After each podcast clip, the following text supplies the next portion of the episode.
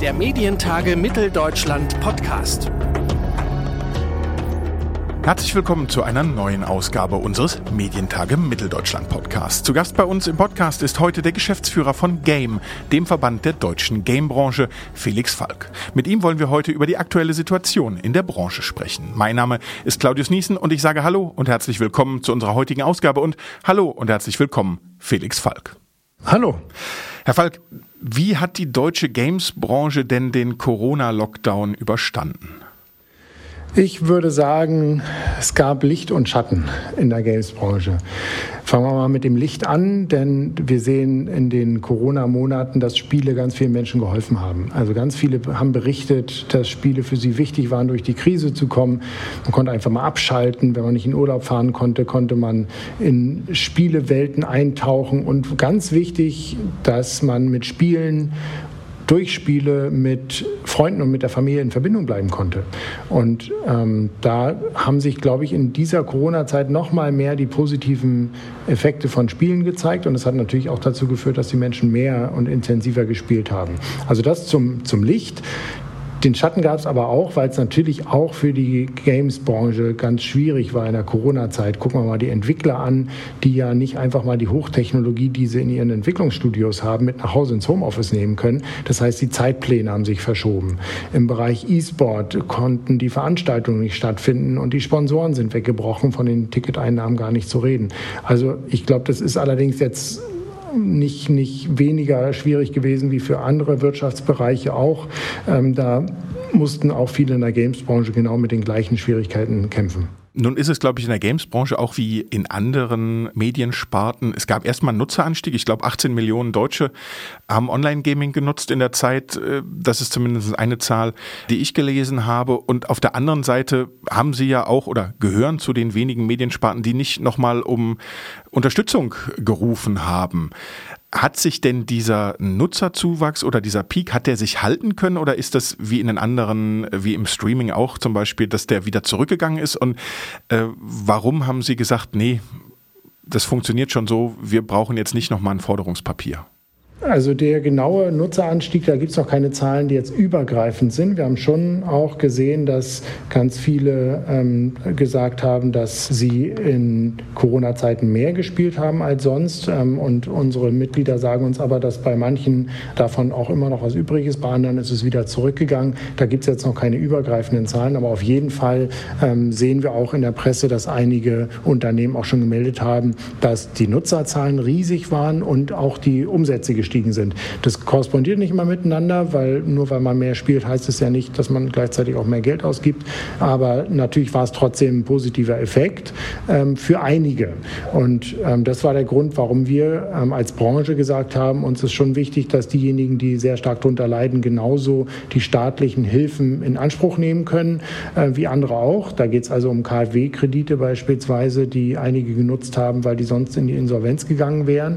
Aber wir haben jetzt nicht nach einem spezifischen Programm gerufen für die Games-Branche, denn eigentlich gibt es ja auch schon ein Programm, was vom Bundestag ähm, unabhängig von Corona entschieden worden ist, um den Entwicklerstandort Deutschland anzuschieben, die 50 Millionen im Jahr, die es ähm, jetzt gibt und die jetzt unbedingt auf den Weg kommen müssen, auch in der Abwicklung. Da hakt es im Moment ähm, doch noch ziemlich. Und ähm, da haben wir gesagt, da müssen wir uns auch erstmal darauf konzentrieren, damit wir mehr Spiele haben, die auch aus Deutschland kommen in Zukunft und die dann hier gespielt werden. Ist dieses Hakeln Corona bedingt oder hat es außerhalb von Corona schon gehakelt? Also das Hakeln bezieht sich darauf, dass die Gelder zwar zur Verfügung stehen, aber in vielen ähm, Punkten noch nicht ausgeschüttet werden können, weil die Abwicklung einfach noch nicht so reibungslos funktioniert. Das ist am Anfang aber auch ein Teil verständlich, weil diese ähm, Games-Förderung auf Bundesebene, die gab es noch nie. Die ist neu eingeführt worden äh, vor, vor über einem Jahr ähm, und zwar mit einem Pilotprojekt, äh, wo das Verkehrsministerium angefangen hat, erstmal kleinere Projekte zu unterstützen und dann natürlich auch erstmal ganz viel lernen müssen, weil ähm, es solch ein Projekt halt noch nie gab. So, und die Lernzeit ist jetzt aber vorbei nach einem Jahr und jetzt stehen wir auch vor der Situation, wo die große EU-notifizierte Richtlinie, Förderrichtlinie, dann hoffentlich bald losgehen kann und wo es dann wirklich reibungslos funktionieren muss, damit eben auch dieser Anschub, den wir uns ja erwarten, dass mehr Spiele aus Deutschland kommen, im Moment sind es nur 5% vom Umsatz, die in Deutschland mit auch Spielen aus Deutschland umgesetzt werden, dass wir da möglichst bald besser werden. Und da, da müssen wir jetzt ins Laufen kommen.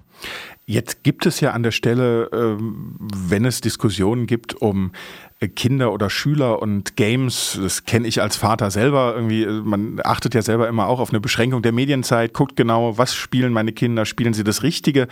Äh, da gibt es ja immer eine, oder wird es auch sicherlich noch immer geben, eine begleitende Diskussion, was sind ja pädagogisch wertvolle Spiele und was nicht. In welche Rolle spielen denn digitale Lernspiele jetzt auch gerade während der Schulschließung? Dass die Schulen in Deutschland ein Digitalisierungsdefizit haben. Da sind sie ja nicht alleine, aber das hat man, glaube ich, sehr eklatant gemerkt. Gibt es da aus der Branche heraus, dass man schon merkt, in welche Richtung sich das entwickeln kann? Ist das ein Markt, der spannender oder wichtiger wird? Ist ein ganz wichtiger Markt, aber ich will noch ganz kurz nochmal, weil Sie so schön gesagt haben, man guckt sich ja an, was die Kinder spielen und so weiter. Schön wäre es, wenn das die Leute tun würden. Ich glaube, diejenigen, die äh, mit ihren Kindern darüber sprechen, was die eigentlich spielen und sich dafür interessieren und auch einen ungefähren Überblick haben, die haben meistens auch ähm, wenig Probleme mit dem Jugendschutz. Klar, die Probleme, die jedes Elternteil hat mit ähm, Aushandeln, wie viel ist zu viel und ähm, wie viel darf und so weiter. Aber da, das will ich nochmal unterstreichen. Das ist das Wichtigste Wichtigste, was man tun sollte. Und es wäre schön, wenn viel mehr ähm, Eltern sich auch direkt mit dem auseinandersetzen im Gespräch mit ihren Kindern, was die eigentlich an Medien nutzen und auch bei Spielen. Aber jetzt auf die Frage zurück. Ja, Lernspiele sind ein ganz wichtiges Thema und deswegen auch einer der beiden Trends der diesjährigen Gamescom. Äh, der heißt nämlich Games machen Schule. Und da ist es so, dass wir nicht nur beobachten, dass es immer mehr Lernspiele, sogenannte Serious Games gibt, sondern dass die Eltern und die Kinder die auch immer stärker nutzen. Und das allerdings nur zu Hause, weil das im Unterricht dann viel zu wenig eine Rolle spielt. Also 74 Prozent, also drei von vier Eltern haben gesagt, dass sie Serious Games, Lernspiele schon genutzt haben für ihre Kinder. Und die sagen, sie schreiben denen ganz positive Eigenschaften zu. Also äh, wenn ich jetzt in Mathe oder in Geometrie oder bei Programmieren oder Vokabeln lernen, da gibt es ganz tolle Spielangebote, die Spaß machen und die motivieren. Und wo man, wenn man motiviert und spielerisch lernt, natürlich die Sachen auch noch weiß, nachdem die Klausur vorbei ist. Ähm, und jetzt ist die Frage, wie kriegen wir das hin, dass es in den Schulen noch mehr stattfindet, weil natürlich auch gerade Corona gezeigt hat, Stichwort digitale Bildung, dass wir da unglaublich viel aufzuholen haben. Und ich glaube, da können wir als Gamesbranche und da können die Unternehmen der Gamesbranche ganz viel dazu beitragen, dass es gute Lösungen gibt. Die müssen halt nur auch zur Anwendung kommen. Ist es denn da so, dass der Anteil der deutschen Spiele höher ist als äh, die 5%, die Sie eben erwähnt haben?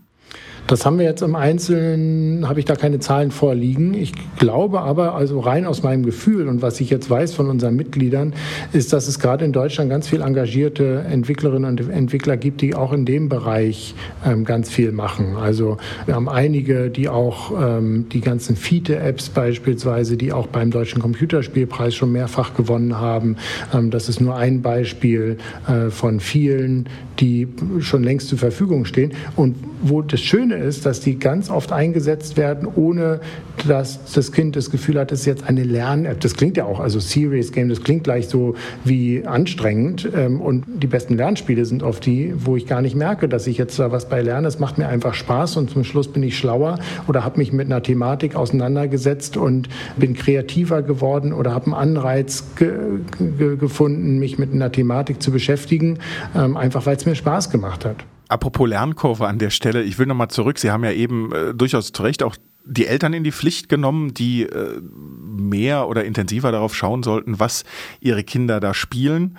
Wie ist es denn auf der anderen Seite dann aber auch bei den Herstellern? Greifen die Jugendschutzkonzepte, die es gibt, oder an welcher Stelle sehen Sie auch als Verband ähm, Überlegungen, was man an welcher Stelle und wie besser machen könnte? Sie meinen den Jugendschutz? Ja. Also ich würde mal ein bisschen ketzerisch sagen, die gesetzlichen Jugendschutzvorschriften greifen nur noch zum Teil, weil die so veraltet sind, dass sie mit der ähm, digitalen Medienzeit nicht mehr viel zu tun haben. Das Jugendschutzgesetz stammt aus dem Jahr 2003. Da gab es ähm, noch DVDs ähm, und das ist das hauptsächliche, was da behandelt wird. Und zum Beispiel sowas wie äh, YouTube, Facebook oder Smartphones, das, das gab es da noch gar nicht. In der Zeit hat sich aber schon längst eine Praxis entwickelt, gerade gerade auch in der Games-Branche, wo ganz tolle Jugendschutzsysteme etabliert worden sind, die auch richtig gut funktionieren. Also inzwischen ähm, vergibt die USK, äh, die Jugendschutzeinrichtung, wo man die Alterskennzeichen ja kennt auf den äh, Spieleverpackungen, die vergibt nicht nur Kennzeichen für ähm, die abnehmende Zahl von Datenträgern, sondern ähm, auch schon längst für Apps und im Internet. Und zwar freiwillig auf eigene Initiative. Und wenn wir in den Blick nehmen, dass gerade die Spielekonsolen durch Einstellmöglichkeiten für Eltern, so Parental Control Systeme, dass die besonders innovativ sind, immer wieder bei der Entwicklung von sicheren Umgebungen und, und guten Umgebungen für, für Kinder und Jugendliche, dann sehen wir, dass da ganz viel entstanden ist, auch ohne die gesetzlichen äh, modernen Regelungen, die es aber eigentlich bräuchte. Also wir hoffen immer noch, dass das Gesetz sich der Medienrealität anpasst und das auch widerspiegelt, was es da schon gibt. Aber wir warten jetzt als Gamesbranche nicht drauf, sondern ist auch der, unser eigener Anspruch, ähm, da ein gutes, äh, familientaugliches Umfeld zu bieten. Wenn wir jetzt mal an Firmen wie Nintendo denken, aber genauso Microsoft oder Sony, dann, dann wissen wir, dass da ein großes Augenmerk drauf gelegt wird, dass eben die ganze Familie Familie an Spielen Spaß haben kann. Mhm. Jetzt haben wir über den, den Jugendschutz oder auch die, die Aufgabe, die Rolle von Eltern gesprochen. Das ist sicherlich sozusagen ein moralbewährtes Thema, mit dem Sie sich auch als Verband weiterhin auseinandersetzen müssen. Ein anderes ist vielleicht auch äh, die Diskussion um Sexismus in der Spiele, äh, in der Videospieleindustrie. Wie sehen Sie da die Rolle des Verbandes? Was können Sie tun? Was müssen Sie tun? Was ist vielleicht auch bislang zu kurz gekommen oder ist etwas zu kurz gekommen an der Stelle? Und wie bewerten Sie die Diskussion? Ich glaube, wir leben in einer Zeit, wo wir, egal an welcher Stelle der Gesellschaft, der Politik, der Wirtschaft, uns alle gemeinsam fragen müssen, wie wir mehr dafür tun können, dass wir eine Kultur haben, die von Anerkennung und Wertschätzung geprägt ist und wo wir gegen Vorurteile und Diskriminierung uns einsetzen. Und dazu gehört natürlich beispielsweise auch äh, Sexismus. Und äh, wir als Branche haben uns diese Frage natürlich immer wieder auch gestellt. Ähm, die Gamescom hatte schon vor zwei Jahren das Leitthema Vielfalt gewinnt und hat da die Vielfalt und die Diversität in den äh, Mittelpunkt gestellt.